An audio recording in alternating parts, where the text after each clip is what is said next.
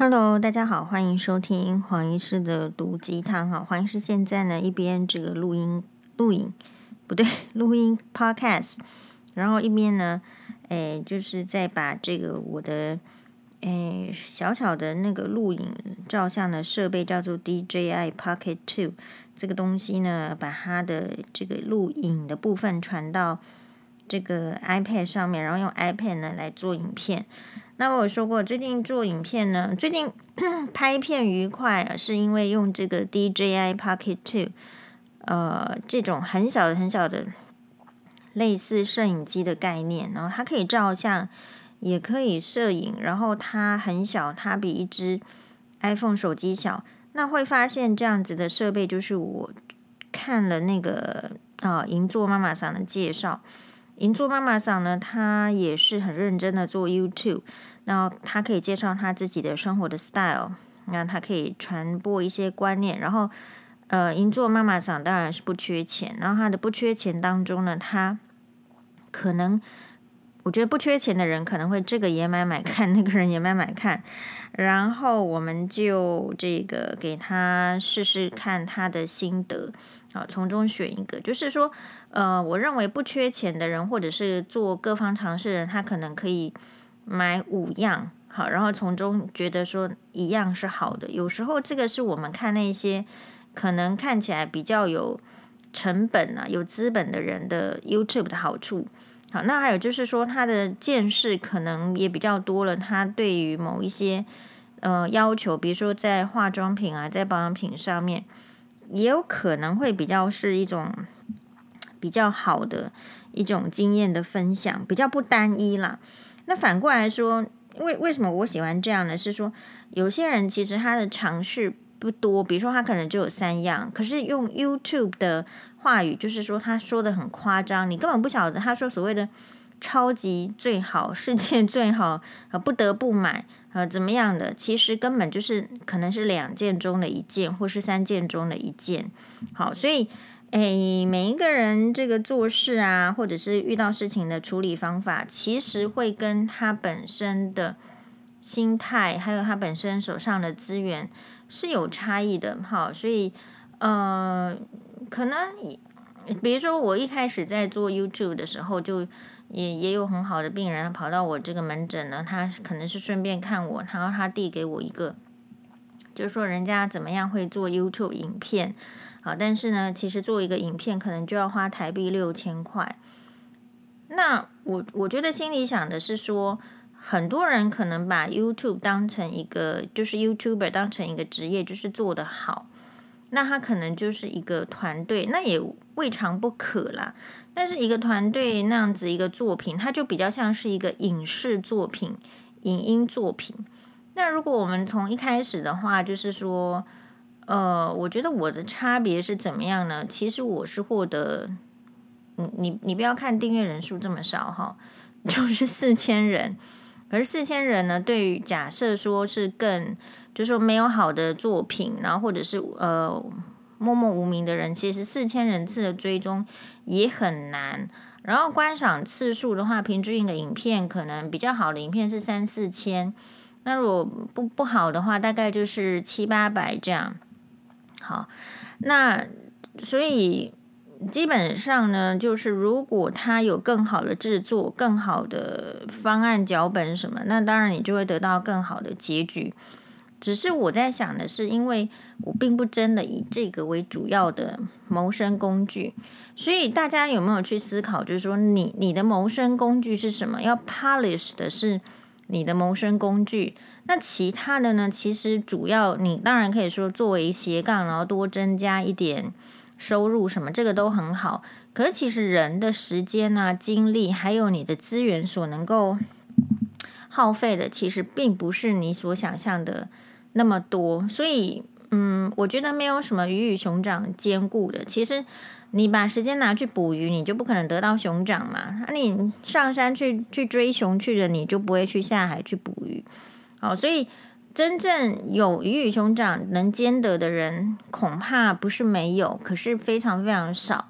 那我觉得人性的弱点就是，我们把那种事实上哈会发生的几率很低的事情。强要求自己要有有这种运气，或者是说强希望自己也一定能够获得。比如说，如果是以我们平常在看的话，其实呃，结婚不满意的人是比较多，那真正结婚之后满意的人是比较少。可是我们又觉得说，如果结婚之后不满意，好，或者是不爽，那我的天就塌下来了。我怎么会这么命这么惨？更没有去想到一个几率啊、比率的原则，其实就是好的就是不多。那好的不多是来自于我认为是一种，比如社会制度。这个制度呢，就没有要让女生 在婚姻里面爽啊，或者是过好日子的，所以大部分的人才会不好。因为女性她在以前从古代开始，她并你说他他有什么生产力，或者是说什么那种价值，就是还是比较比较劳工的。就是如果你没有一个生产力。好，或者说我还不确定你的生产力在哪里的时候，你已经要吃饭了。Sorry，你如果要嫁到我们家，你要带嫁妆来。我们事实上没有给人家白吃饭的。好，我觉得那个嫁妆制度在这里。那所以反过来说，如果你嫁妆多，我可能就对你好；那你嫁妆少，我可能还还看不上，就觉得你要在多受一点苦啊，或者是多付出一点才值得什么样的。其实。就是这个婚姻制度是有问题的嘛，所以大家才普遍觉得不好。那我们今天要讨论的其实是，嗯，我觉得有意义的问题啦。好，第一个承接我们刚刚说上一集美女，我我前面一集是在讲说美女的养成之路其实很辛苦，就像你要走到顶尖之路，你要走向成功，那本来就是很辛苦的。啊、呃，那我们很少遇到成功的人去分享他成功的经验。你想张忠谋先生哈、哦，他有出来分享他的成功经验吗？那无，好吗？有时候一几个演讲，你自己要够有聪慧的底子，你才能听得懂。你没底子还听不懂他在讲什么，或者是说你根本没有机会去看到或是听到他的演讲。好，那曹兴诚先生他有出来分享，那你觉得他是分享他这个成功的？呃，方法教你怎么样成功，教你怎么样赚到钱吗？其实也不是，他分享的是他呃功成名就之后生活 style，好，或者是说他一辈子积累的那种生活 style，呃，所累积出来的想法跟看法。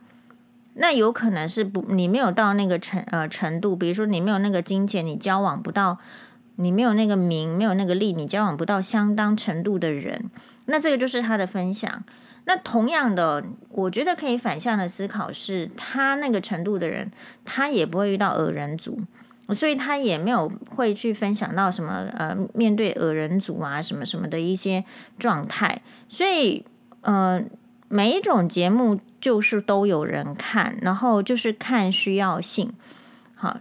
然后我觉得是适用性，所以你说黄医师粉妆蛋到底是在看什么？我觉得也没看什么，没有也没有说哦一定要怎样怎样看，只是呢就觉得就是一般人的生活啦，就一般人的生活。好，所以我们的这个 YouTube 频道，如果大家有这个订阅有追踪呢，先跟我们的。呃，收看者、收收视者表示呃黄医师的感谢之意，因为我做这个我是很有成就，因为大家知道说我我是三 C 白痴嘛，我从要花很多时间做出个影片，到我现在跟大家很轻松报告说，哎呀，你就用那个 Live Cut，然后把影片通通输去输输进去，然后嗯，我我觉得我接下来要克服的是字幕问题，可是我想我的发音呢不是那么的不标准，听不出来我讲什么，所以也许。如果没有什么胸怀大志的话，不上字幕，或者说这个内容也不重要，不上字幕也无所谓吧。好，然后从要花那么多时间做出一个影片到现在，哎呦，我们真的就是，你看我边录 podcast，然后 边边上传，然后把它组合在一起，这个就是科技能帮我们的事情。那所以科技能帮我们的事情，比如说 AI 能帮我们的事情，我们接下来能够再想的是，既然科技让生活能够变得比较便利的时候，意思是说，像黄医师，比如说是我们算是嗯、呃、差的这个 YouTuber，那我如果我有点资本，我就买到 DJI Pocket Two，我有一个 po 呃一个 iPad 或者是一个电脑，或者是我有一个软体，那个下载软体。然后我就能做出这样品质的影片的时候，那么如果你作为这这方面的那个，比如说领先者，或者是想要成为这方面的佼佼者的人，如果不能够在这方面做的更精细的时候，事实上就不太有可能会啊、有被看到的机会，或者是说可能就有可能停滞。哎，我后来觉得是这样。然后 YouTube 哈，我觉得影片它主要是 for relax，除非你是知识型。可是目前当然有好的，我有发现非常好的这个 YouTube 影片，但是我在猜测它可能是一个呃团队，比如说我有看过一个中国什么人民大学的一个这个历史老师，他所讲的，就是他很像那个陈启鹏老师那个概念，就是有个节目帮他讲，帮他做一个历史故事，然后去详解，然后那个。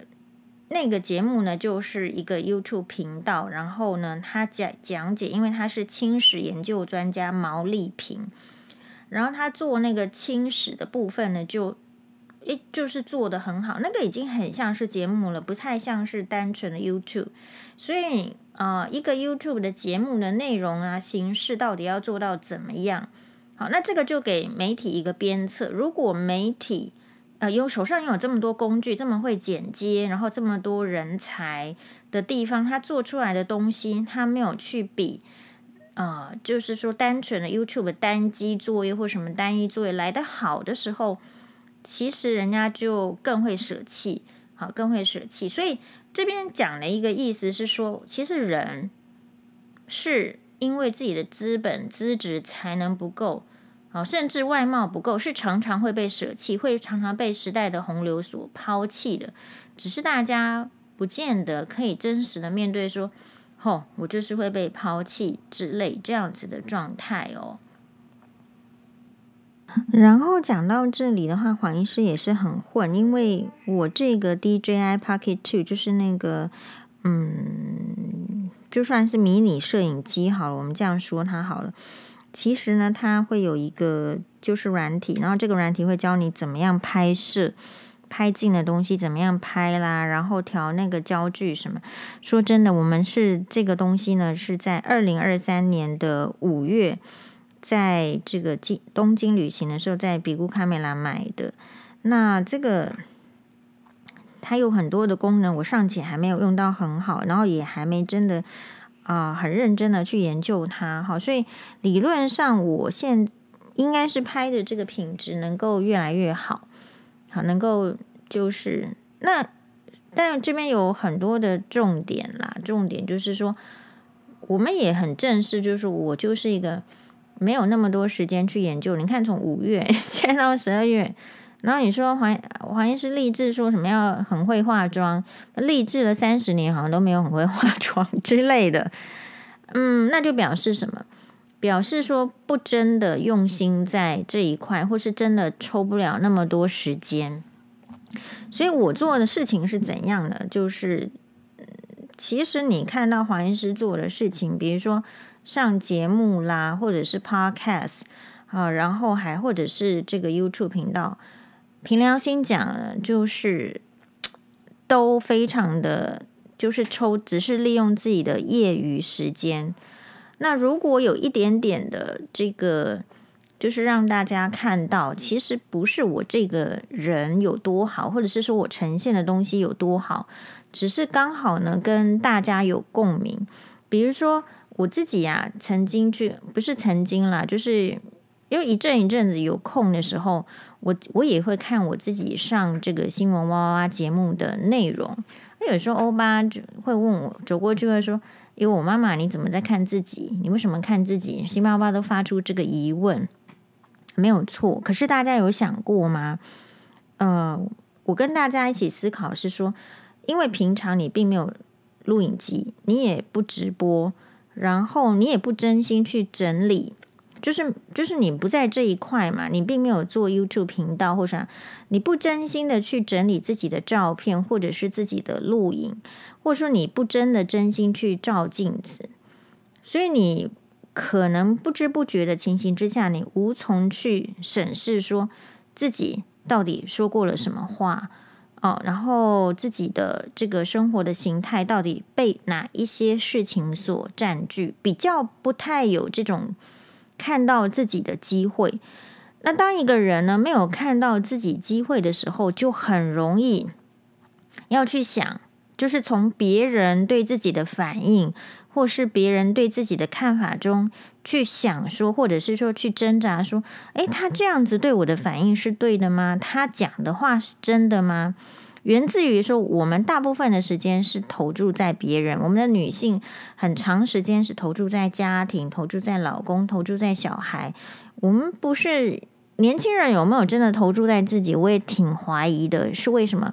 因为他们投注太多时间在别的这个 YouTube 频道，被吸引了嘛？人家做的好的，做的不好的都有人看了啊，那表示什么？就是呃，你的眼光是被吸引到别人的身上去。那一开始年轻人你会觉得合理，是因为。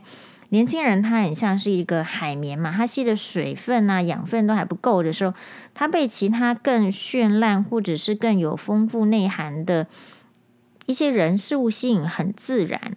可是久了，他比较就不养成习惯去看看自己，所以我们会走过这一招。我们发现说，哦，对哦，年轻的时候都在看别人，在意别人，一直跟我们说这是青少年都会这样做。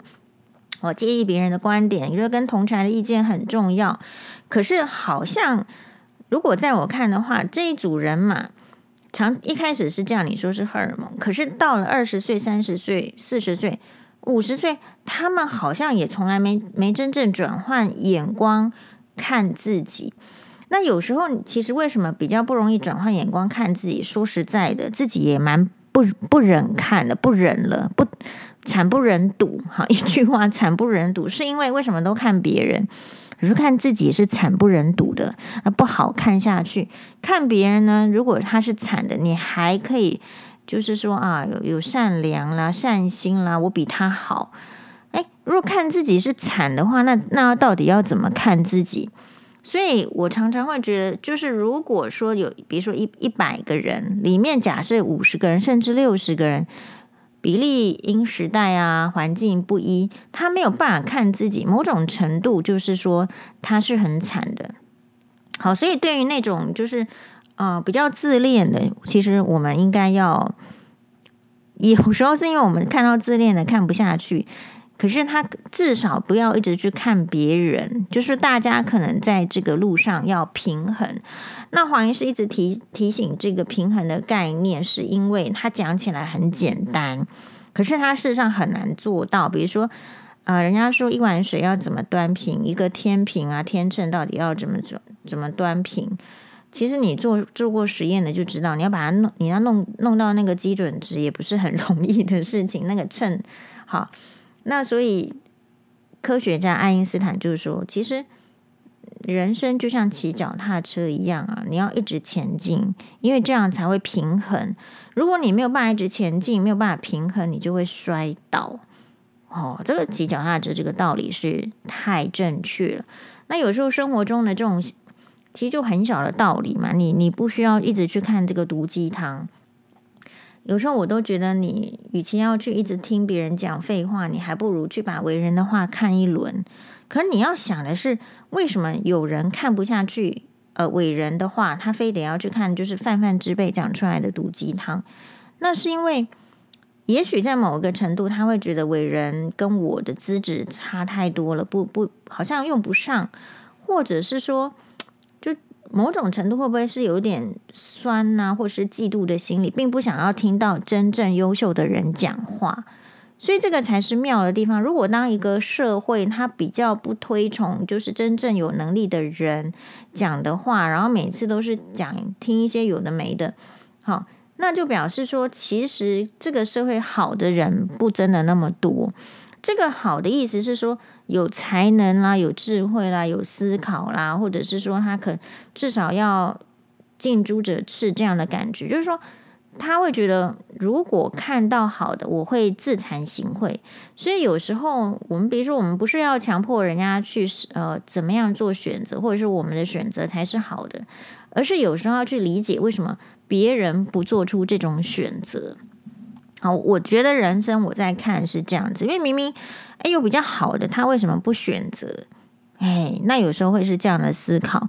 比如说昨天呢，我就看到一个这个留言，好，那表面上呢，他也是说什么 top fan，就是说什么头号粉丝，所以怀疑是几百年前，有时候我都觉得自己 就是。你你看事情多了久的，或者是你思考一下，你就知道。我早就说过啦，你又不是什么一日为师，终身为父的，也没有说什么一日为粉丝，终身为粉丝的。这种粉丝哈，有时候他一开始说喜欢你，后来呢，因为你的言论或者是主张跟他不一样之后，他踢笑的也蛮多的，一直来攻击你的也蛮多的。那所以这种，所以我在看网络上的粉丝或是怎么样哦。其实我想，粉丝也有分 level 跟职级，有一种是随随便便的，就是说我就是你的粉丝。像我的话，我很少说我是谁谁谁的粉丝嘛。但是如果我一旦说我是他的这个粉丝，那我就是终身的，就是就是无可改变的。那所以你又知道每个人的那个标准不一样，然后另外啦，还有就是每个人的那种生活经验不一样，看到同样一句话的反应。本来就会不一样，可是人为什么常常会期望别人的反应要跟我一样？如果别人的反应或是见解不跟我一样，我我就一无是处吗？或者是我就会不自在吗？我想大部分的人是因为太没有自信了。有自信的人其实对于别人跟自己的反应不一样，不会觉得应该是很正常的吗？因为生活的条件、历历练，还有脑子里面装的东西都不一样。那我觉得华人比较容易这样，有非常有可能是因为我们可能从小到大，我们的意见就要以，就比如说你是小孩子的时候，你的意见要以大人的意见为主；你进入到学校的时候，你的意见要以，比如说班长的意见为主，然后要以这个老师的意见为主。所以不自觉的，不自觉的，也许就是不是。你大家的问题，可是不自觉的自自我的意见被压到那个最最小的角落。好哦，这个当你的意见被压到最小角落的时候，其实对别人来说，你其实是一个好相处的人，因为别人只要呃无止境的扩张他的意识范围，主张他的，那因为你你的意见被逼到角落，所以对别人来讲。他们会很喜欢这个状态，可是一个常常在角落的人，不是真的没需求，仍然有欲望，还没大家还没剃度出家嘛，还有想要追求的人，其实一直在角落里面会产生各种的莫名的疑问，然后不不不开心，然后可能会挣扎，然后有些人是继续的待在角落里面，觉得说就像角落生物啊，角落生物，大家有看角落生物吗？是日本的，哎，一个就是卡通啦，那。在小朋友之间很红，叫日文叫做 Sumiko Kurashi，就角落生物，就是他那个故事哈。角落生物的书呢，就很早以前就有买，因为那时候就是因为我把小的时候迷这个角落生物，角落生物就爆贵，我们都从那个日本网购比较便宜，在台湾爆贵，然后就买他的书，它里面呢就是会有一只北在北极熊，然后呃北极熊啦，好，就是它的角落是什么意思？它就跟其他的熊不一样。好，比如里面有一只很像是蜥蜴，还是那种尼这个尼罗河水怪的，就是所谓角落的意思，就是它长得很像那个生物，可是它的思想行为可能又不符合大众。比如说北极熊应该是不怕冷的，可是它就会怕冷之类类似这样的概念，所以可能它就要往比较南方的地方迁徙，就是这样的概念。注意，可是我觉得角落生物就是为什么会红？第一个，它是疗愈；第二个，某种程度，大家是不是在某些情境，其实也是角落生物？然后，角落生物有一些概念，就是至少你要会迁徙。那比如说，你作为一个炸虾，好了，角落生物里面有个角色是炸虾，就是那个诶鸡排啊，或者是猪排里面的那个，或者是你去炸物的那个炸虾，然后。诶，他作为一个炸虾，怎么搞的？人家都吃了虾子什么，他作为一个炸虾，他还会被在便当里面被留下来。好，所以就是衍生出，我觉得这个其实它是蛮哲学性的。然后如果你去看，其实就作为人，我们也很多，只是不好坦诚自己，我们某种程度也是角落生物啊，或者是你。别人故意的把你推向角落生物，或是你不自觉的就诶，怎么在社会活成像角落生物？那这一种，我觉得角落生物的意义就是说，你其实每一个人都有可能是角落生物，可是社会上或是你自己不让自己这样觉得，然后所以就压力很大。如果你一旦觉得自己就是角落生物的话，其实反而会放松。我觉得这个就是日本的那个角落生物的漫画或者是故事，它存在，然后也普遍的，除了它角色看起来很疗愈，就是那个漫画形象很疗愈之外，其实它最大的意义在这里是让我们去思考一个角落生物会怎么样的反应。因为那很多其实是我们心里的话，可是假设啦，比如说你如果职业是一个老师，或是一个医师，或者是一个在银行工作，或甚至是政府的这个公务员，你有办法就是跟人家讲说，我觉得我好像活得像角落生物吗？其实不行。呃，我们那一天就是说去录影这个新闻哇，就是。它的标题是，大家可以搜寻一下哈。重磅独家，陈琼美绝望想带儿子同归于尽，泪洒现场。然后呃，因为这个陈琼美小姐哈，琼美姐，她的口条非常好，而且其实很坦率，然后也很愿意表达，然后中间也实在是也蛮，就是就是一气呵成。那。那集节节目下面的这个留言是普遍的，就是说觉得他讲的太好了，呃，然后很支持他，然后点点点。可他的内容是什么？他的内容是十八岁的时候就被骗，哈，被骗去私奔，然后那那个人好像是慷慨，哈，慷慨大哥，然后离，结果发现了慷慨大哥外遇之后就。很有很有勇气的就离婚，就算是人家带着儿子，好在电梯口啊，这个楼梯口这样求求一个月，他都没有，他都觉得说这个男生是不行的，我就是不能回去。好，然后呢，再来三十岁的时候，可能遇到一个人，竟然说你的号码就是零九一零，然后后面那几个我竟然还能够打的电话响起来，就是听到你遇到困难的时候要来帮助你。所以人是这样子，人在走投无路的时候，其实是很有可能更糟糕的。哎，所以如果你现在还在已经在走投无路的时候，要很注意的是，有没有可能再被诈骗？我认为很多离婚的妇女，为什么她再婚之后她没有好，或者是没有一个好更好的选择，来自于她其实就是。哎，刚刚刚离婚或是没离婚多久的时候，他常常是处在一种一种状态，我打引号状态下的走投无路。所以，当别人用这个“我可以帮你啊，我可以做你的保姆啊，我可以帮你呃做家事啊，什么什么”的时候，他可非常有可能就被打动了。可是，那不见得是最好的选择。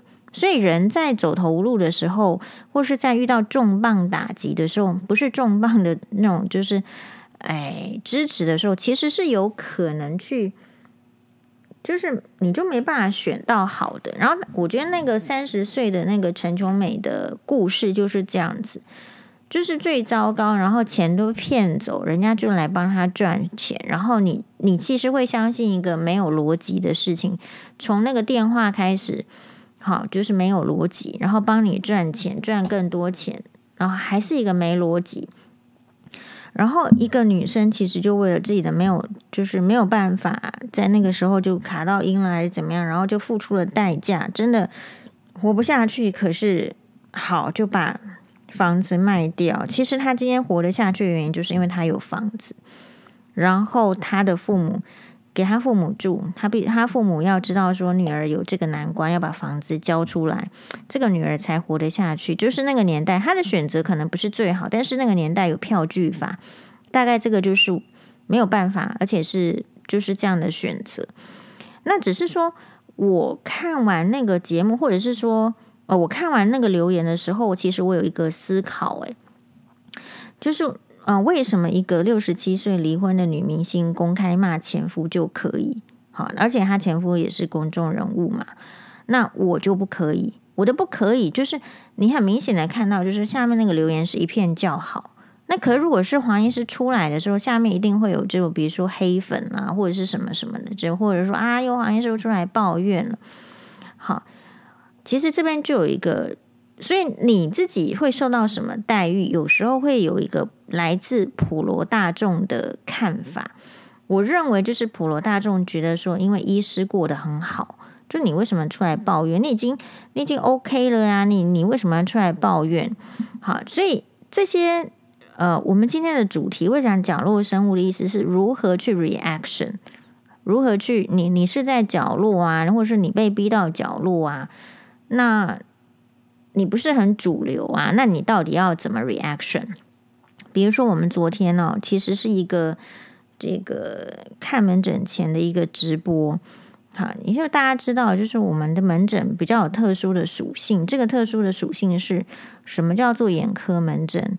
眼科门诊就是它前面会有一大堆的检查，除非是不需要做视力检查的，才会很快的看到眼科医生。那你真的是长针眼，或者说你真的是怎么样，只是怎么样，你才有很才有那个机会跟那个内科医师，就是你要先在外面等，然后你看到他，他看了之后有什么，你再去做。如果我们让病人在那边等而没有先做，所以眼科基本上要做基本检查。好，或者是说我们会有一个检查叫散瞳检查，那个瞳孔就会放大，要多少时间才能做散瞳检查呢？至少三十分钟。如果你是糖尿病病人，瞳孔不容易大的人，你的等待时间会更长。所以有时候大家不喜欢去眼科哦，或者说你看到眼科那诊所人满为患，或是那个呃就诊区人满为患，其实是有这个原因的，就不是说坐在那边我们就可以一直看、一直看、一直看，把病人消化掉，不是这样。检查在眼科里算蛮重要的，除了，所以我们有一个很特别，你看我们跟其他科别不一样，我们有那个同样的这个。类似的这种工作，它特别到它需要有验光师，它需要有专业的啊验光师来去测你的视力，不是说像小学，要么随便叫一个人，然后要比个视力，然后比这样，然后到眼科又比另外一样。不过那个只是 screen，所以没有要讨论。所以呃，我们会有一些些空档的时间，那所以我就说我其实是很忙的人，我只能利用空档呗。你叫我坐在那边，我也是坐在那边屁股痛而已。然后，所以通常这个时间呢，那我就会利用。然后利用呢，其实也不带有什么目的性，只是说，你看啊，我们这个呃粉专 FB 根本没有去申请什么蓝勾勾、绿勾勾的，也没有说要给你直播欣赏赚钱，没有啦，就大家把钱省下来不顶好的嘛？你自己去买养乐多，买小买给小孩饼干，不是顶好的。我们不会说要要欣赏啊什么，就是说你给一个星星，然后花多少钱，因为我们没有以这个部分做盈利嘛。好，然后所以只是怎么样，只是一个生活的分享。那生活的分享，我觉得是这样，就是嗯，所谓的分享，你就是跟朋友。好，或者是说，你如果是在网络上分享，那你就姑姑且称这个你的受众叫做网友，因为你可能对朋友的定义更严格啊。然后就有一个，那我我们要思考的是，会不会是因为我们朋友之间讲话就已经很随便了？有时候我觉得台湾人有一个状况，就是或者是会不会华人都这样？我又打一个问号，就是。华人之间的那个 conversation，那个对话，那个内容有时候是很随便，因为他想不出别的话，他脑子他的肚子里就没装什么墨水，没有什么其他事情要讲，所以他其实讲不出来，他就随便讲。好，那所以就有一个网友就去留言说，觉得医师通常写这样的时候，我就会觉得这个人跟我不熟，就是或者是说他这个是嗯。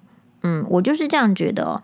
他就觉，那你说觉得佑家最好，那我也会觉得这个人不 OK，因为我没有跟你熟到你可以叫我佑家。好，那所以比较，我通常会看。所以你说 title 为什么会给人家一个感觉？就像我已经说过，我就是那一个去外面买东西，我超讨厌人家叫我佑家的。只是因为我叫黄佑家，你就可以叫我佑家嘛。我跟你关系有好到这样吗？我非常的老派。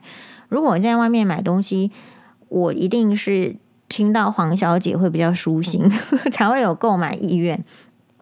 不然我内心就会觉得说，哦，你连这个 title 也不重视，你到底还能重视什么？好，但是这个，所以他说留言说觉得医师，他也不叫我黄医师，医师这么多嘛，所以我就会觉得说，嗯，好，觉得医师最好早回家陪伴小孩同乐。所以你看，他也不是说追一天两天，他知道你有小孩在直播，否则太晚回家了。好，其实我那时候就顿时，你知道，在那种寒流来，意图使人家生气的，其实都是。嗯，就是其实没有你自己说的那么善良啦。好，就是冬天天气冷，像今天冷飕飕的，人家听了会不开心，或者是什么，或者是多管闲事的话，你就不要讲，会比较好。那我我的一个回应是怎样呢？其实我马上就去回了，我就回封锁了，就是我不会管他是。是谁啦？我不会管他是不是头号粉丝还是什么，我不管了。反正我就封锁。我说不懂别人的状况，干嘛乱给建议？就是我们给建议的时候要很小心。我等下来分享一个我们的网友，然后他有点想要分手，然后黄医师给他什么建议？其实我们如果不懂别人的状况，干嘛乱给建议？我不用上班吗？谁想谁不想要不用上班就回家陪小孩？你给我钱呐！不能给钱又在那边说什么风凉话？怎么不去骂那些在家里直播的人不陪家人火大？你叫那些急诊医师通通回家陪小孩呀！你自己来装什么好心？觉得时间晚，根本就只有晚上六点钟。好，我的 OS，你觉得时间晚你自己不会上床去睡觉啊？我上班时间已经这么少，你还有什么意见？火大？怎么不去叫那些在酒店的男人通通滚回家？就是说，这个社会，就为什么黄医师会感觉这样？因为你让我感觉这样，我就说出来你，不然你不要让我感觉这样，我就没这些话。哈，然后有一种说法是说，如果你遇到一种话，然后什么你，你知道我们就会被解释成生气。可是第一个，我们为什么人不能生气？好，我生气的话变老，你看起来变年轻，不是比较好吗？或者说我生气的话，我要突然产生癌细胞，我死掉，你你没死掉，你不是比较好吗？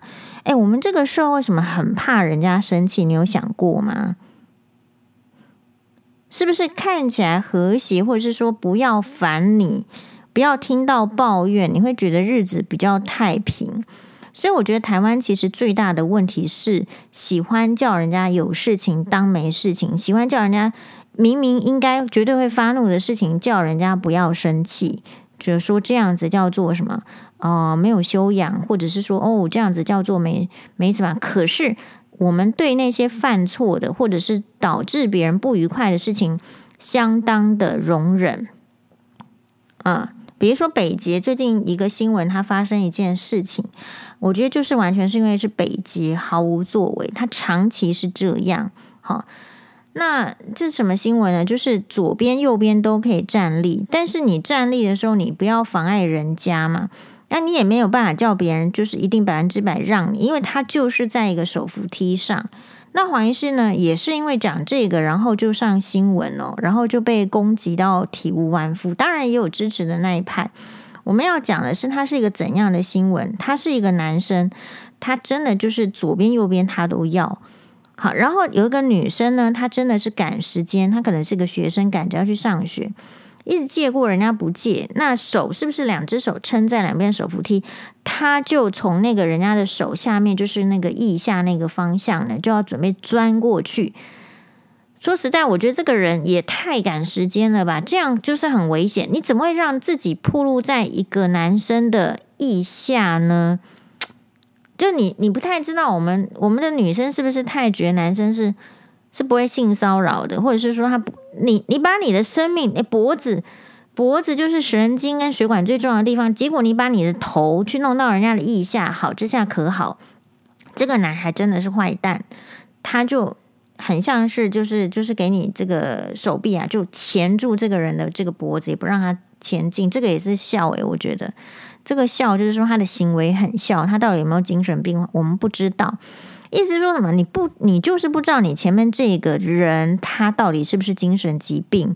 他到底有没有行为异常？或者说他很接近精神疾病，可他还不，他只是边缘。注意，我们已经提醒了几百次了，这个世界有精神疾病的人已经超过没有精神疾病的呀。统计起来，这是潘建志医师，精神科医师潘建志医师告诉我的话。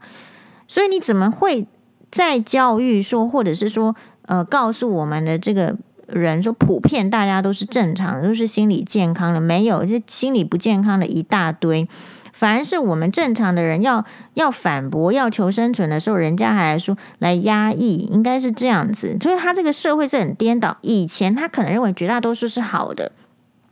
所以他说，如果你遇到坏的，没关系啊，可能几率很低。他错过了，就是我们现在在这个社会中遇到坏的事情的比率，相对以前是提高很多。就像是以前的男生，难道精子有变少吗？现在男生精子都很少，你不知道而已。结果还是存留在以前，就觉得说，哦，生不出来都是女生的错。所以我们要讲的是这件事情哦。那结果，所以我后来呢，也有一篇，就是今天早上，就是。你其实这些人他没有恶意，对，可是其实这个时代我们不允许人家这样子对我，不然你你要去对别人这样子，然后别人很开心，那黑拎刀也待机。那你如果要这样对我的话，我就告诉你我不喜欢，就这样。所以我就是直接就是秒回，这个秒回的意思就是说，看到一分钟我就马上就回他。我说为什么连别人表达情绪或感受的方式也有一堆建议？你今天到底是要叫我做杨贵妃，还是要叫我做西施啊？还是要叫我做陈圆圆啊？还是要叫我做什么？对吧？